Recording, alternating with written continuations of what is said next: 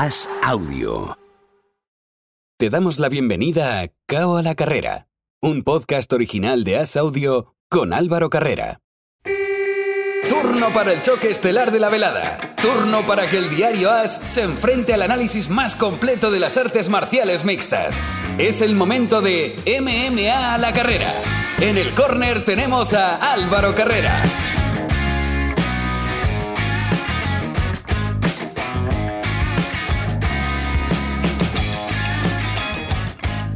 Tenemos varios españoles en liza este fin de semana en compañías de artes marciales mixtas.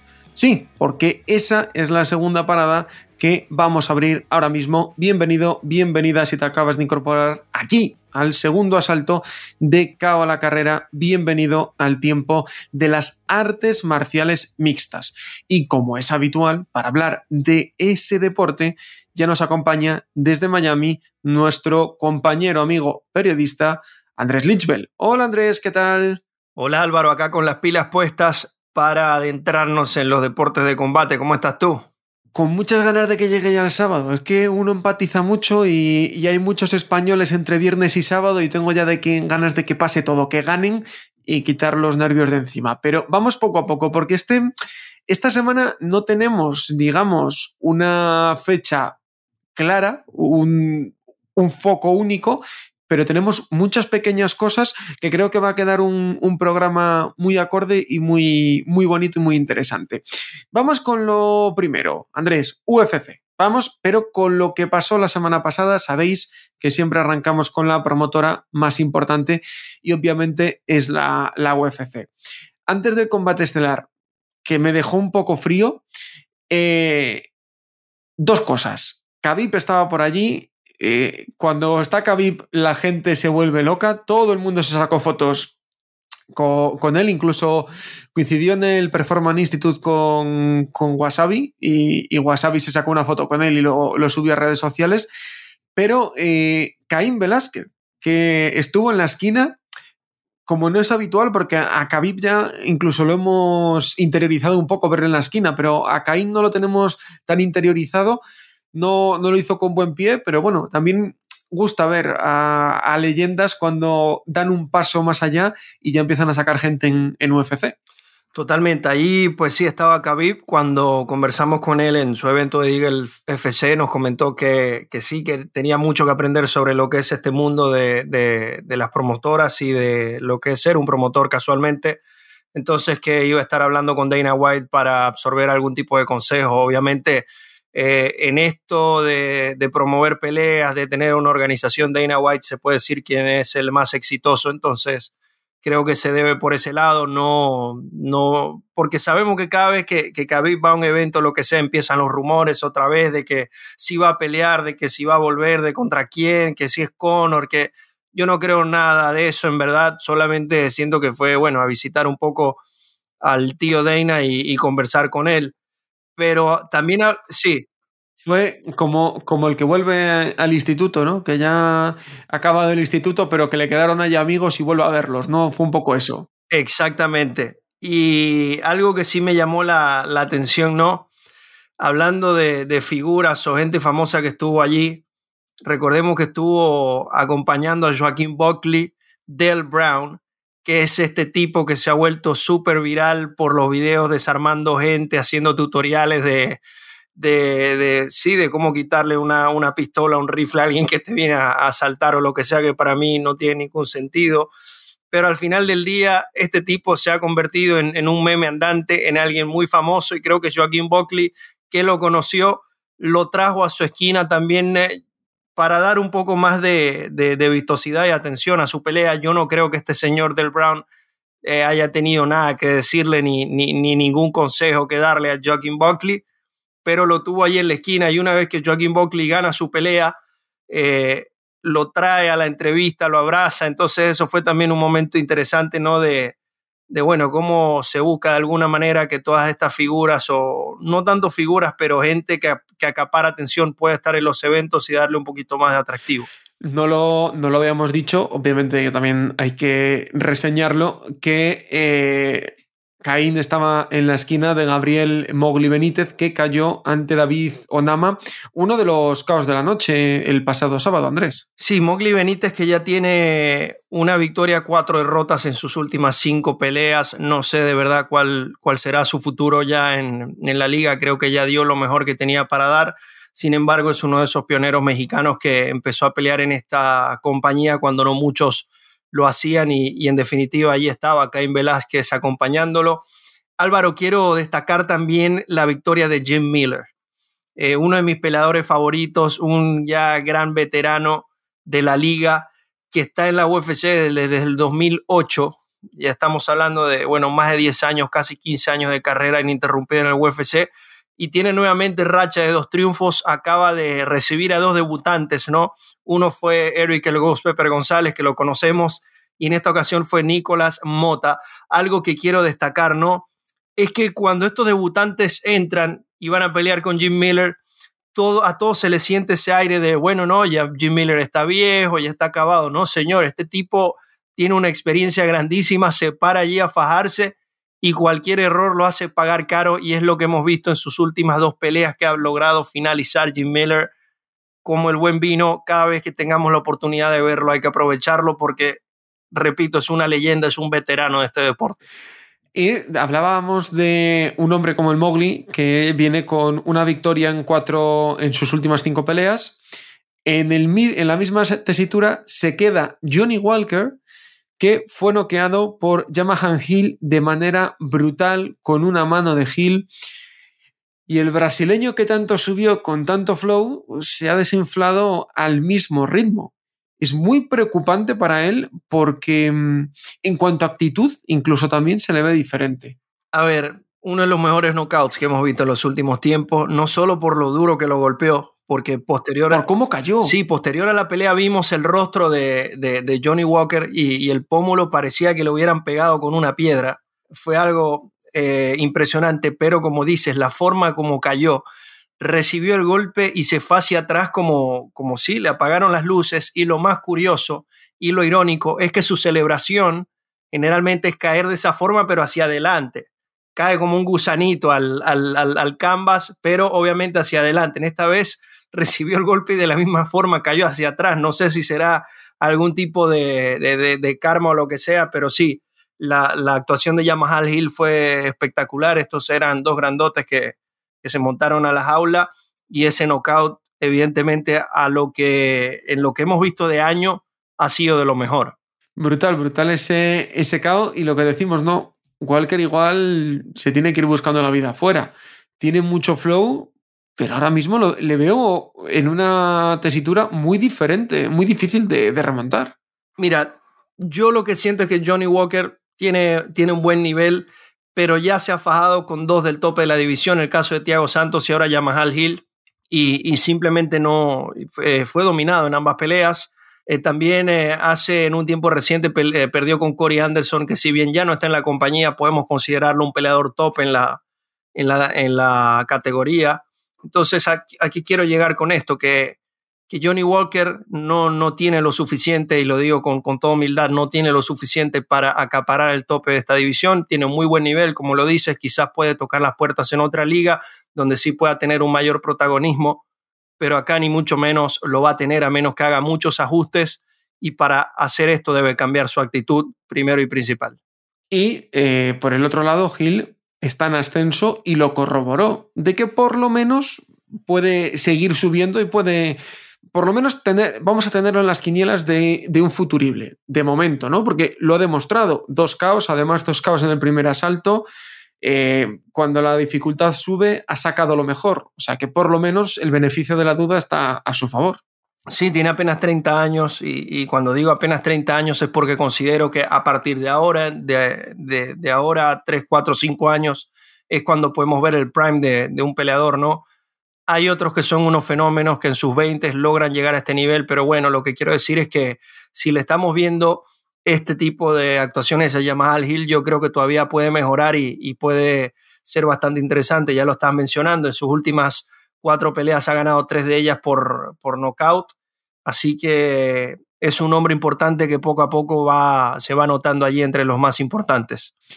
Cambiamos de página, cambiamos a la página de este fin de semana, donde lo más importante para nosotros, para los españoles, es la pelea de Joel Álvarez, que ya no está rankeado, entró al top 15, luego bajó, sabemos que el top 15 se va moviendo y pasan estas cosas, pero en el sentimiento está top 15 y pelea contra el número 13 de ese ranking. Arman Sarukian. Es una pelea muy difícil, además muy igualada, 16-2 para Sarukian, 19-2 para, para Joel, los dos que llegan en, en una racha muy buena de, de cuatro victorias. Obviamente, eh, Andrés, son todos los alicientes, ¿no? Para dos prospectos en una división muy complicada, veremos a ver qué pasa. El órdago es difícil para Joel, pero también para su oponente. E, e, es que el pronóstico, obviamente nosotros queremos que gane Joel, pero el pronóstico es muy incierto porque es una pelea entre iguales, porque Joel sabemos que se defiende muy bien en el suelo, también se defiende arriba, y su oponente, seis victorias eh, por KO, cinco por sumisión y seis por decisión. Eh, no puede estar esto más igualado. Sí, a la hora de, analizar una pelea, sobre todo una previa, lo primero que hacemos es ver la, fortaleza y las debilidades de cada uno. Pero en este caso vemos que los dos han sido bastante imponentes en ambas facetas del juego, tanto a, nivel de suelo como de pie. Ya lo mencionabas, eh, Sarukian de, 11, de, de 17 triunfos tiene 11 por finalización, 6 knockout y 5 por sumisión. Y si bien Joel Álvarez tiene la mayoría de sus triunfos por sumisión, ya vimos en su última pelea lo que es capaz de hacer cuando ese hombre se para ahí a plantarse a pelear, cómo puede atacar de muchísimas formas en cuanto a striking. Entonces, esta pelea nos va a ofrecer un duelo bastante parejo, donde estos dos tipos tienen un gran nivel, repito, en todas las facetas del, juego. Acá lo que quiero destacar, y obviamente ya es un tema más físico, es la superioridad de, Joel en cuanto a tamaño y alcance, ¿no? Joel tiene 1,91 de estatura, es un peleador que se puede considerar bastante alto, sobre todo para esta categoría, a diferencia de Sarukian que mide 1,75 y si hablamos de alcance, Joel tiene 77 pulgadas de alcance contra 72 pulgadas de alcance. ¿Qué quiero decir con esto? Que Joel puede en, esta, en este aspecto marcar la distancia, puede llevar el ritmo del combate a donde él lo quiera llevar y creo que será un dato no menor. Al final del día estos dos entran a, la jaula y, todo, puede, eh, todo puede pasar, absolutamente todo, y más tomando en cuenta que los dos son bastante buenos en todo lo que, lo que se pueda presentar, pero esperando obviamente que, que Joel Álvarez pueda llevarse el triunfo, regresar a ese ranking, regresar entre comillas porque, así como lo menciona Álvaro, este ranking se mueve y y él no salió del ranking por, porque haya perdido, por lo que sea, es porque se han hecho otras peleas mientras él no ha peleado.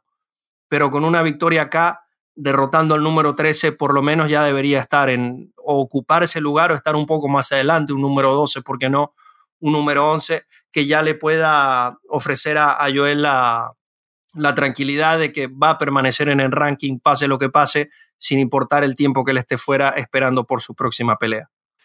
De verdad que sería muy importante y llega Joel como, como llegó la última vez, eh, como teórico underdog, pero yo le sigo viendo, dentro de que es una pelea igualada, le sigo viendo con más posibilidades, porque es que vemos a un Joel que siempre avanza en cada pelea.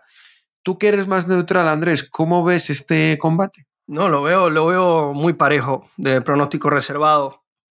Eh, me ha parecido más espectacular Joel desde su llegada a la UFC, sobre todo, repito, su, última pelea contra Thiago Moisés fue algo que, de verdad deslumbró, una actuación bastante dominante, pero Sakurian solo tiene una derrota en la liga, tiene 4 y 1 en esta empresa desde el año 2019 y su única derrota va a ser quien casualmente va a encabezar esta cartelera, Islam Makachev, un peleador el que, bueno, del que ya estaremos hablando, pero es alguien cuyo nivel es altísimo y fue, creo que fue una decisión dividida y fue pelea de la noche. ¿Qué quiero decir con esto? Que ya Charukian se ha fajado no solo con peleadores de nivel top, sino también con alguien que tiene un suelo de los mejores que haya eh, hoy en día en la liga. Entonces, es una, es una, una, pelea muy pareja, sin embargo, yo, yo me decanto por, por Álvarez. Ya hemos hablado de ese combate, pero para saber cómo están las cosas por Las Vegas, conectamos con el equipo de Joel Álvarez y lo hacemos en el día de hoy con Enrique Marín, más conocido como Wasabi. Hola Enrique, ¿qué tal? Hola, muy buenas Álvaro, ¿qué tal? ¿Cómo estáis? Yo con muchas ganas de ver a Joel. Es que se me hacen eternas el tiempo entre pelea y pelea. No sé si a vosotros en el equipo os pasa lo mismo. A mí lo que se me hace eterno es la, Fight Week. que, para, que sea más corta, ¿no? Sí, ojalá. Eh, se hace eterno porque están todos los parámetros muy medidos, ¿no? Eh, hay que entrenar a tal hora, después la sudada, y un día así y otro día asado, y tú ves cómo se va debilitando tu luchador, eh, porque está perdiendo el peso, porque la ingesta calórica es mucho menor, porque cuánto. Y yo eso pues, también lo he vivido, vamos, y lo sigo viviendo y cuando me toca y, sé lo que se sufre, entonces la, empatía es mucho mayor. Y eso se hace largo, se hace largo. Pero bueno, bueno, también conocemos el proceso, así que también tenemos la capacidad de soportarlo. ¿Y cómo está Joel? Eh, obviamente ahora en estos días estará jodido como toca con lo del peso, que siempre, siempre es lo mismo, pero ¿cómo está Joel y sobre todo cómo va el tema del peso? Porque él sabe también que esta no puede fallar, que tiene que ir sí o sí en, el peso clavado. Correcto, tenemos que ir en el, peso clavado por lo que pasó estas dos últimas veces, que nos quedamos a unos 800 gramos, 700 gramos, no sé, no sé cuánto fue, pero bueno, más o menos por ahí. Y, y bueno, pues tú sabes, cuando uno está así débil de, físicamente, mentalmente también se te agüita, ¿no? Porque una mente fuerte aguanta un cuerpo fuerte y un cuerpo fuerte aguanta una mente fuerte. Y cuando hay discordancia entre uno y otro, empiezan los altibajos emocionales. Tú sabes, eres consciente de que eso va a llegar, esos altibajos emocionales, porque le estás sometiendo a tu cuerpo a un estrés enorme y eso va a tirar de tu mente pero como ya conoces la sensación, tú tienes la capacidad de canalizar esas mierdas. Eh, es importante también tener gente al lado que, te apoye, pero hay veces que el apoyo es dejarte en paz. A, eh, veces uno mismo es el mejor psicólogo que puede tener. Mm, claro, evidentemente tú necesitas tu tiempo, tu tiempo para canalizar esas eh, las mierdas. Además que yo le digo mierdas porque, porque es eso. Eh, son esos, esos diablos ¿no? que, que, que, te rodean la mente cuando tú te notas físicamente pues débil y dices tú, madre mía, pero yo que voy a pelear en el UFC, pero si ahora mismo me coge un niño de 8 años y me revienta, porque así lo sientes realmente. Sabes que realmente no es así cuando lo piensas, pero cuando lo sientes sí que sabes que es así. Entonces, eh, esos son los que yo llamo los diablos, que tú te tienes que sacar de la mente, porque el diablo es el mal y eso te lo tienes que sacar de la mente. Entonces, pues, hay veces que cuando eh, hay gente que quiere aportar, ¿no? Y está ahí como muy encima, ¿no? Venga, campeón, venga, que tú puedes, venga, venga, venga, y ella queda tranquilo. Distancia social, por favor. ¿sabes? De, eh, dame mi tiempo, dame mi timing, porque ahora mi cuerpo y mi alma no responden tan rápido. Si yo estuviera bien alimentado, bien hidratado, bien todo, entonces venga, campeón, pues venga, venga, va, venga, va, pa, pa, pa, un, dos, un, dos, pa. Pero ahora mismo, pues, era, era tu momento, hombre, en tu momento, ya está, ya está. Y hay veces que sí, hay veces que necesitas, eh, no hay tiempo para que el tiempo, no, no, déjame mi tiempo, no, no hay tiempo. Entonces tienes que tener esa mano derecha para meterle presión cuando lo necesita y no hay tiempo. Pero si tiene algún tiempo y lo necesita, que se despeje solo. Hay que ir sabiendo, conociendo también al atleta. Y fuera de, obviamente esta semana que nos la estás describiendo perfectamente, porque al final es lo que el aficionado no ve. El aficionado ve cómo posa para la foto el luchador, llega el día de la pelea, pero no ve todo lo que hay detrás. Pero fuera de, esta semana, ¿cómo está Joel? ¿Cómo, ¿Cómo lo veis? Porque obviamente está en un nivel de que este combate le puede eh, pues, garantizar un puesto en el top 15 y que sea pues uno de los hombres más potentes de la división más competida de UFC, que se dice pronto. Yo lo veo, por ejemplo, en la parte de striking, lo veo súper certero, súper afinado. Es muy difícil, es muy difícil pelearle, porque no todo el mundo que tiene mucho rango de pegada es consciente de, ese, de su rango y hace uso de ello. él sí que lo es. Y utiliza golpes con unas trayectorias muy, digamos, indefinidas, pero que dan en el sitio que tienen que dar. En cuanto al striking, por ejemplo, yo diría que economiza mucho los golpes, no tira golpes de más, no tira golpes de menos, y lo que todo lo que tira lo tira con una intención, no con, con, bueno, a ver si, si doy. Sí, para rellenar, no, él, va a hacer daño. Correcto. No va con, digamos, con barajando la probabilidad de la cantidad de golpes. Es decir, si tiro 20 golpes, es más probable que acierte 6 mm, que si tiro 6 y es más probable que, acierte a lo mejor uno. No, no, no, no, no. Eso no, no es el caso, ¿no? No, no se marca un Diego Sánchez, por, por así decirte, ¿no? Eh, entonces, el striking lo veo súper fino. Evidentemente, las estrategias aquí están muy marcadas en este combate, ¿no? Uno por el rango, el otro también pega, ¿eh? El otro también pega, pero claro, tiene un nivel de lucha muy bueno, eh, tiene unos agarres muy buenos que, que estamos tratando de, de, pues, de, sortear, de, en fin. Porque es un luchador obviamente, en el, en el, nivel que se está, no hay luchador malo, estás en el top 15 de, la UFC, pero... la de tiburones. Claro, pero Sarukian es un luchador muy complicado porque yo si me pongo en el punto de vista de él, pensando en Joel, están los dos iguales. Es que casi no tienen puntos débiles ninguno.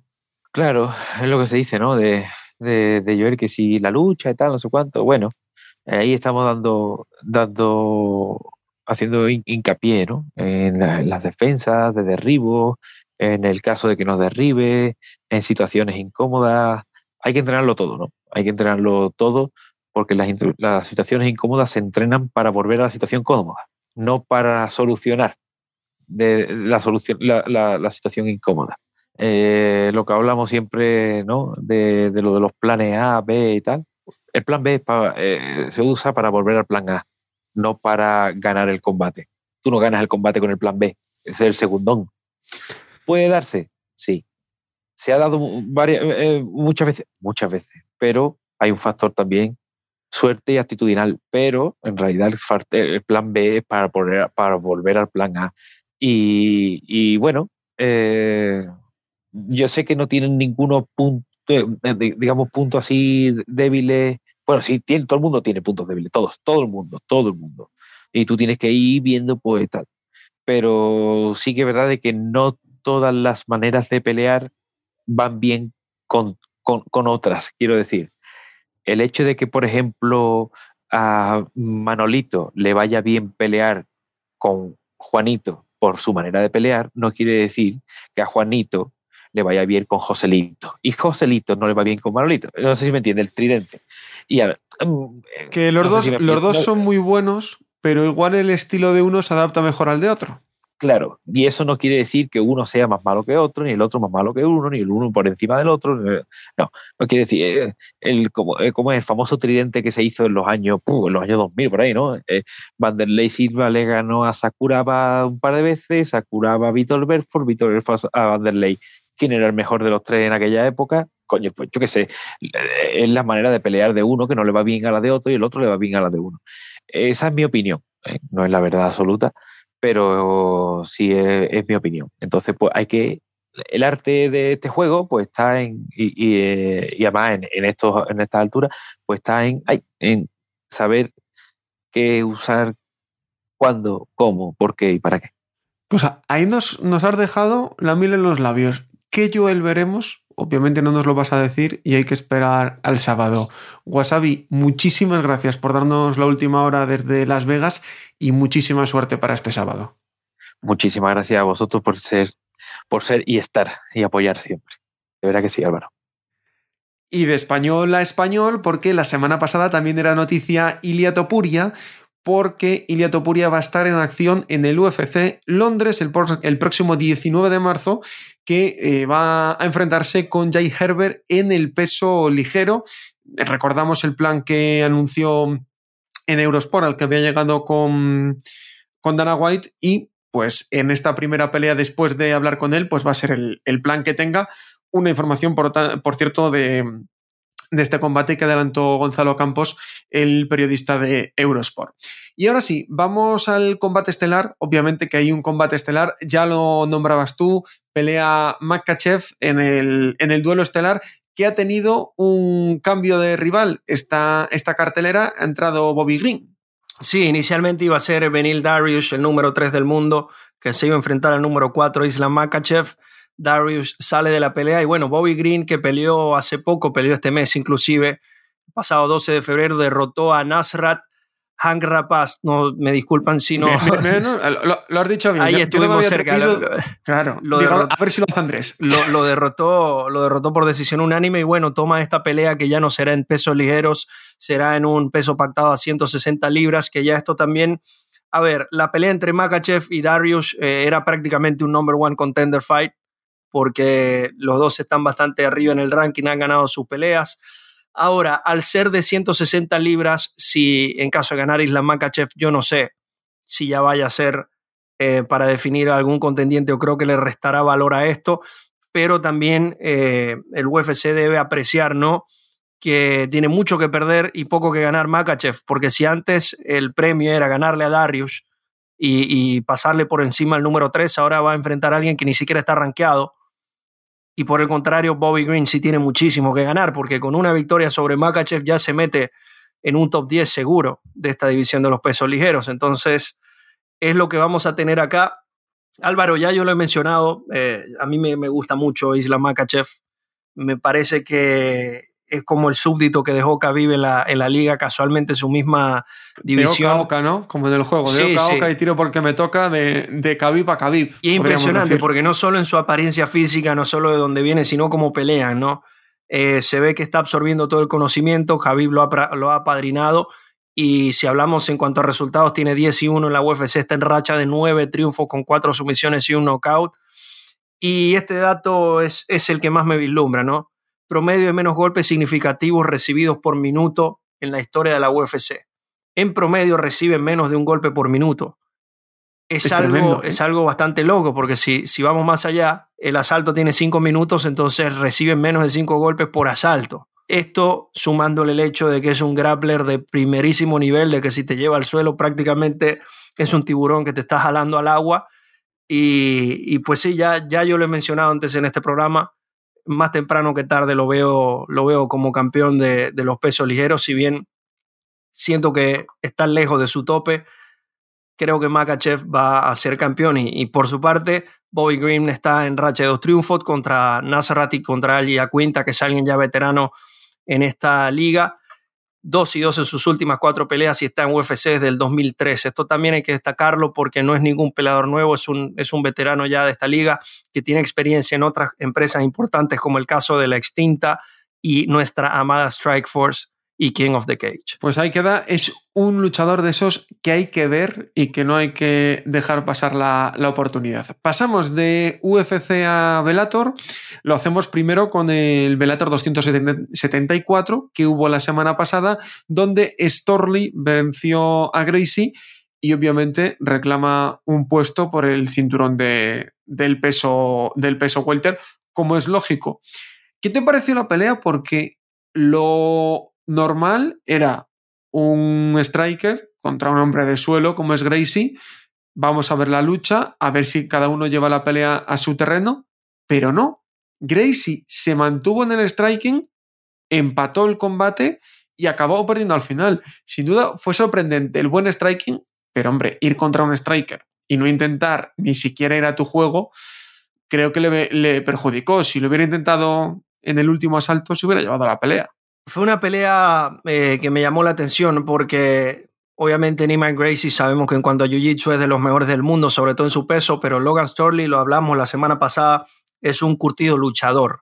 Eh, en la NCAA, en la primera división, ha sido All-American, ha ganado y comentamos de que era un duelo de dos grapplers de élite. Sin embargo, la pelea se dio más que todo de pie y creo que en esa, creo que se contrarrestaron en cuanto en cuanto a a grappling y cuando todo se definió, estando de pie intercambiando golpes, Storley pudo ser eh, mucho mejor, conectó, conectó los mejores golpes, se pudo imponer y se lleva el, y se lleva el triunfo. Esto es bueno también para Storley porque en su última pelea antes de esta ganó por, por triunfo dividido frente a Dante Giro, pero no, no convenció. Para muchos había perdido la pelea. Sin embargo, ahora él reafirma que es uno de los serios candidatos para pelear por el cinturón, ganándole uno de los máximos nombres, que ya lo conocen en la liga, que estuvo participando en el, en el Grand Prix de, de, peso welter. Y bueno, ya tenemos un nuevo nombre en la mezcla, como lo es el Logan Storley, que el número 5 acaba de derrotar al número 4. Exactamente, y este fin de semana tenemos otro español peleando en Velator, es el evento en Dublín, será el viernes y tendremos a José Presa, a José Sánchez, al Presa Canario, que eh, si no habéis escuchado la entrevista con él, está disponible en el podcast número 12. Se enfrenta José Akashan Magomed Sharipov, que es el hermano de Zabit, también con el mismo apellido impronunciable, que es uno de los nombres pues, más destacados de los jóvenes en, en UFC. En cuanto al combate estelar en ese Velator 275 de este viernes, hay título en juego, el del peso medio, Musashi, que lo pone en juego contra Vanderford. Una pelea muy, muy interesante por ver a un veterano como Musashi contra alguien en ascenso como Vanderford. Y es que además, a mí, los eventos en Reino Unido, en Irlanda, eh, los eventos en las Islas Británicas me vuelven loco por el ambientazo que se genera. Se vive gran ambiente, eh, ambiente perdón, porque hay una gran tradición peleonera. Este, el, el, el Bare Knuckles, si se quiere, nació allá en Inglaterra. Es, un, es una región donde bueno, se respira la, la pelea. Y en cuanto al evento estelar, Gegard Mousasi, un peleador que ya bueno, conocemos eh, bastante bien, ha peleado en todos los mejores circuitos del mundo UFC, Strikeforce ha peleado en Dream Japón, en Bellator y en M1, que es uno de los circuitos más importantes en, Europa. Un striker con bueno, muchísima experiencia, ha enfrentado a, los mejores del mundo, ha peleado como kickboxer y como boxeador profesional y está en racha de, tres triunfos. Derrotó a Salter por eh, nocaut técnico, a Douglas Lima, quien destronó por decisión unánime, y también a, a Machida por decisión dividida. Está en su segundo reino de campeón en Bellator MMA, pero frente a él tendrá el número al número uno del ranking Austin Vanderford, quien está invicto, tiene 31 años, 6 de 11 triunfos vinieron por finalización, 3 knockouts y 3 sumisiones, está en racha de dos triunfos por decisión unánime y es muy buen luchador, ha participado en múltiples ocasiones en el evento Submission Underground, que tiene muy buenos atletas en esta disciplina. Y acá básicamente siento que se va a dar el clásico choque del luchador contra el striker curtido donde Gegard Musasi tiene la experiencia y debería llevarse el triunfo. Sin embargo, Bellator puede tener el nacimiento de una nueva estrella si Austin Vanderford se mantiene invicto después de este fin de semana, se lleva el triunfo, se convierte en campeón. Vamos a ver qué, qué va a ocurrir. Cambiamos de nuevo, nos vamos a KSW, es decir, seguimos en Europa, pero ahora sí con promotora europea. Hacen show este sábado 26 de febrero en Varsovia, en Polonia, y allí tendremos otro español en liza. Hablo de Lionel Padilla, quien disputará su segundo combate en la promoción. Se enfrentará al debutante en esta empresa, Igor Michalinsin. Y para hablar de ese combate y saber sus sensaciones, ya nos escucha su protagonista, Lionel Padilla. Muy buenas. Hola, buenas. ¿Cómo estamos? A poquitas horas, yo bien, todo poquitas horas de volver a, la jaula de KSW, ¿cómo te encuentras? Pues la verdad que me encuentro bien, me encuentro mejor que la última vez que me llamaron, que me llamaron con, con menos tiempo y a tope. Eso te iba a decir yo, qué importante es que cuando se sale, por lo menos os den un poquito de tiempo porque aunque estéis entrenados para hacer todo como, como se debe, ¿no? Es la clave de todo. Sí, claro. Claro, no es lo mismo, no es lo mismo. No es lo mismo entrenar por ir a entrenar que entrenar cuando tienes un, una lucha, ¿sabes? Hace un campamento de dos o tres meses. Ya te enfocas en, el rival, en, en, hacer una estrategia, en, ¿sabes? Es, otro, es otra cosa diferente. Tu pelea anterior, además, fue en marzo de 2021, que llegó mm, casi dos años después de, la anterior por todo el tema de, la pandemia. No sé si también notaste un poquito de, óxido de, no pelear. Sí, claro, eso siempre se nota, siempre. ¿Y cómo, cómo recuerdas esa pelea y cómo recuerdas ese debut en una promotora tan importante como es KSW a nivel continental? El combate que tuve, el debut, para lo poco que entrené y para lo poco que me dieron de más y que me dieron 15 días y aparte no estaba entrenando mucho, me pusieron a un rival duro. Los polacos son, con los países del este son bastante luchadores, bastante tíos rudos, estos, estos fuertes, ¿sabes? Y entonces me faltó el, el pelín ese de, de hacer un entrenamiento más, ¿sabes? Tuve poco tiempo. Mm, si ves la pelea, pues se me fue ya, no tuve más, me faltó solo el fondo. Y ahora para, para, esta ocasión llegas con una preparación, nos contabas mucho mejor. ¿Cómo te encuentras? Porque al final también, entre unas cosas y otras, llevas de nuevo, de nuevo casi un, un año parado. Sí, sí, sí. Llevo un año parado y, y eso se nota. También he, estado, he tenido problemas y varias, me han pasado varias cosas y no, no he podido entrenar ya, pero ya llevo un, un buen tiempito entrenando bien y ahora me han llamado, pues para adelante vamos. ¿Notas mucho eso de, de, los parones? Porque dices que se nota, pero si, si miramos tu, tu, carrera, por unas cosas o por otras, al final, salvo en 2013, el resto de años no has podido tener esa continuidad que, que uno desea, ¿no? No, no, no, no, no he podido tener. No he estado tampoco tan enfocado en, en luchar y, y, entrenando y eso. Y la verdad es que me, me dejó ahí un poco. ¿Y, ¿Y, crees que ahora veremos una, una versión mejorada de, de Lionel en, en, la jaula este sábado? Sí, seguro, sin duda. ¿En qué, ¿En qué crees tú que puedes sorprender a, a tu oponente con habilidades mejoradas desde tu último combate?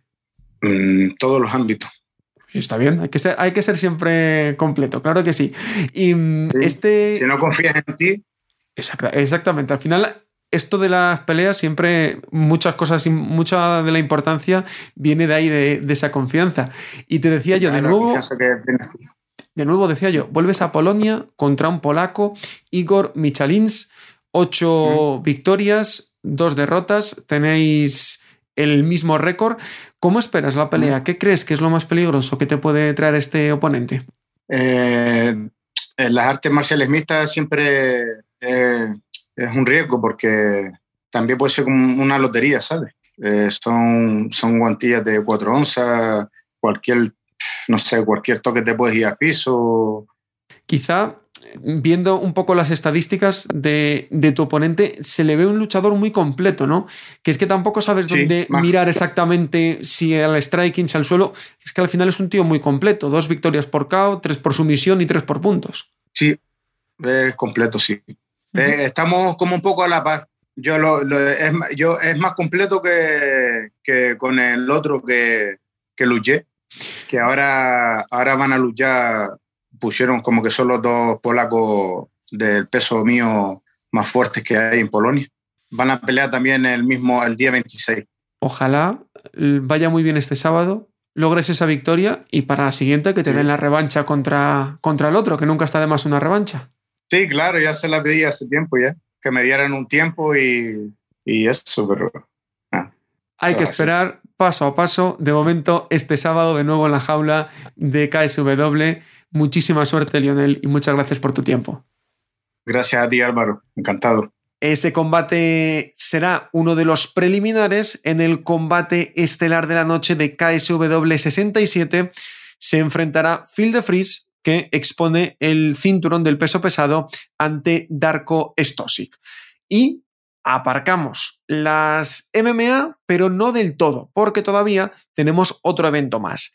Hay One Championship este fin de semana y además habrá también representación española, aunque en esta ocasión no será en la categoría, en la modalidad de MMA, sino que será en la de kickboxing, ¿verdad, Andrés? Sí, en, el peso en el peso mosca de kickboxing estará Daniel Puertas enfrentándose al chino Jiduo Jiwu en la cartelera preliminar de One Championship Full Circle, una promoción asiática que está dominando el mercado, sobre todo en esa parte del mundo. Tiene división de kickboxing, tiene división de Muay Thai, tiene también su contraparte de artes marciales mixtas, muy buenos atletas y esta cartelera en específico tendrá Además, dos peleas de campeonato mundial, la de peso medio de Reinier de Rieder contra Kianram Abasov, el kirguistaní, y también en la coestelar pelea de campeonato mundial de kickboxing de peso semicompleto Roman Krilia contra Murat Aigun, así que a ponerle el ojo y sobre todo prestar atención a la pelea de Daniel Puertas de kickboxing. ¿Cómo os pilla vosotros de horario One Championship? Porque en Europa, bueno, no, nos pilla mal del todo por la mañana, pero a vosotros os pilla como nos suele pasar a nosotros, ¿no? Con la UFC, por ejemplo, que es de madrugada, ¿no? Bueno, sí, a ver, los eventos, en, sobre todo en esta parte del mundo, me encuentro en, Miami, estoy hablando tiempo del este, las carteleras preliminares inician a eso de las cinco y media de la mañana, un poco complicado, pero ya la estelar arranca alrededor de las 7 de la mañana, lo cual a mí me encanta porque me da la posibilidad de, empezar el día viendo un evento de artes marciales mixtas en vivo, tomarme un café, desayunar, disfrutarlo, ¿no?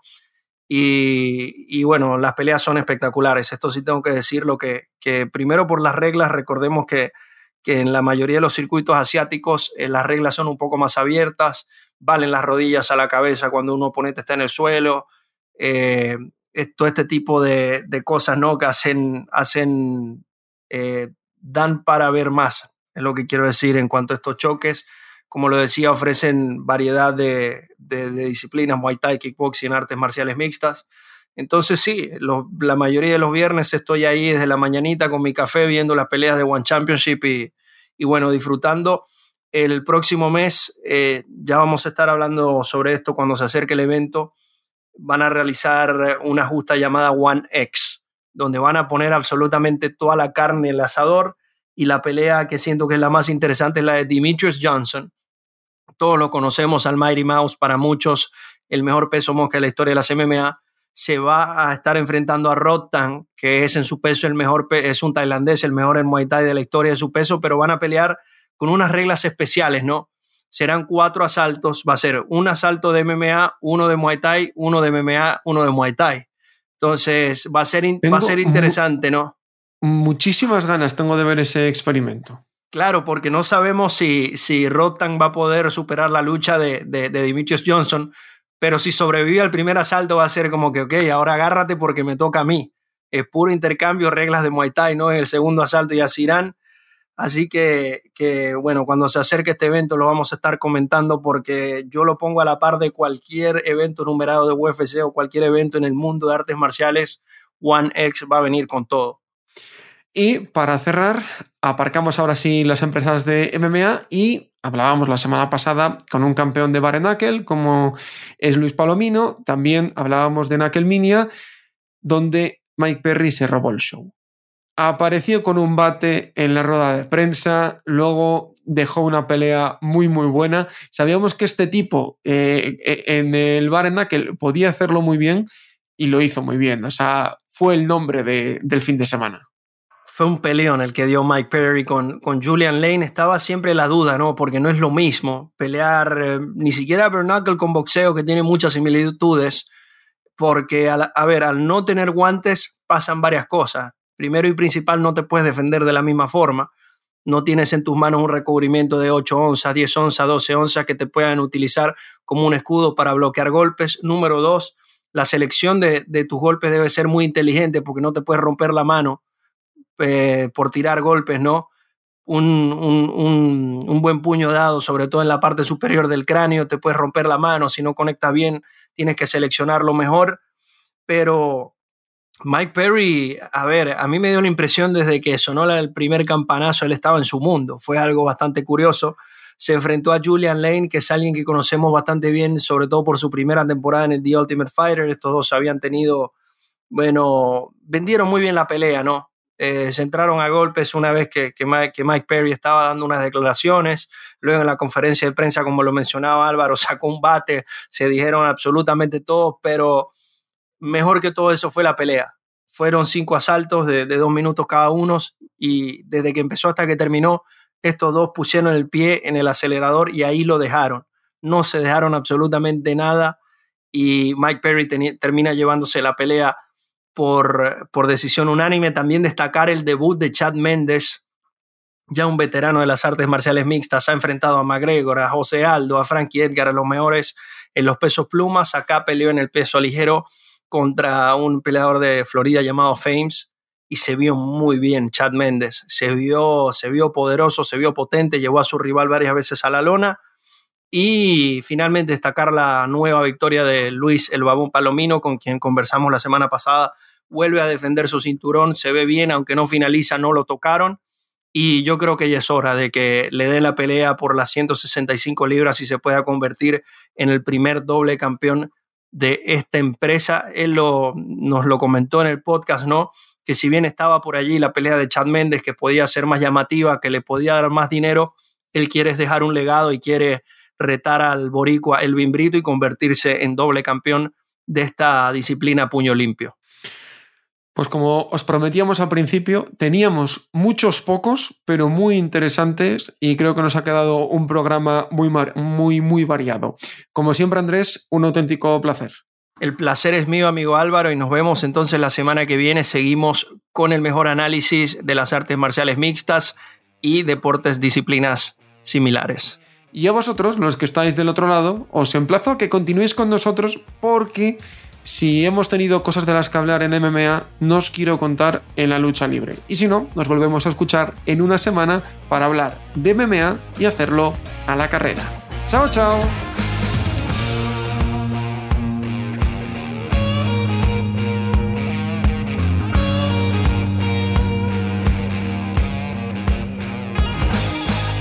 Gracias por escuchar Cao a la Carrera, un podcast original de As Audio con la dirección de Álvaro Carrera, la producción de Javier Machicado y la realización de Vicente Zamora. Todos los miércoles en la sección de As Audio en as.com.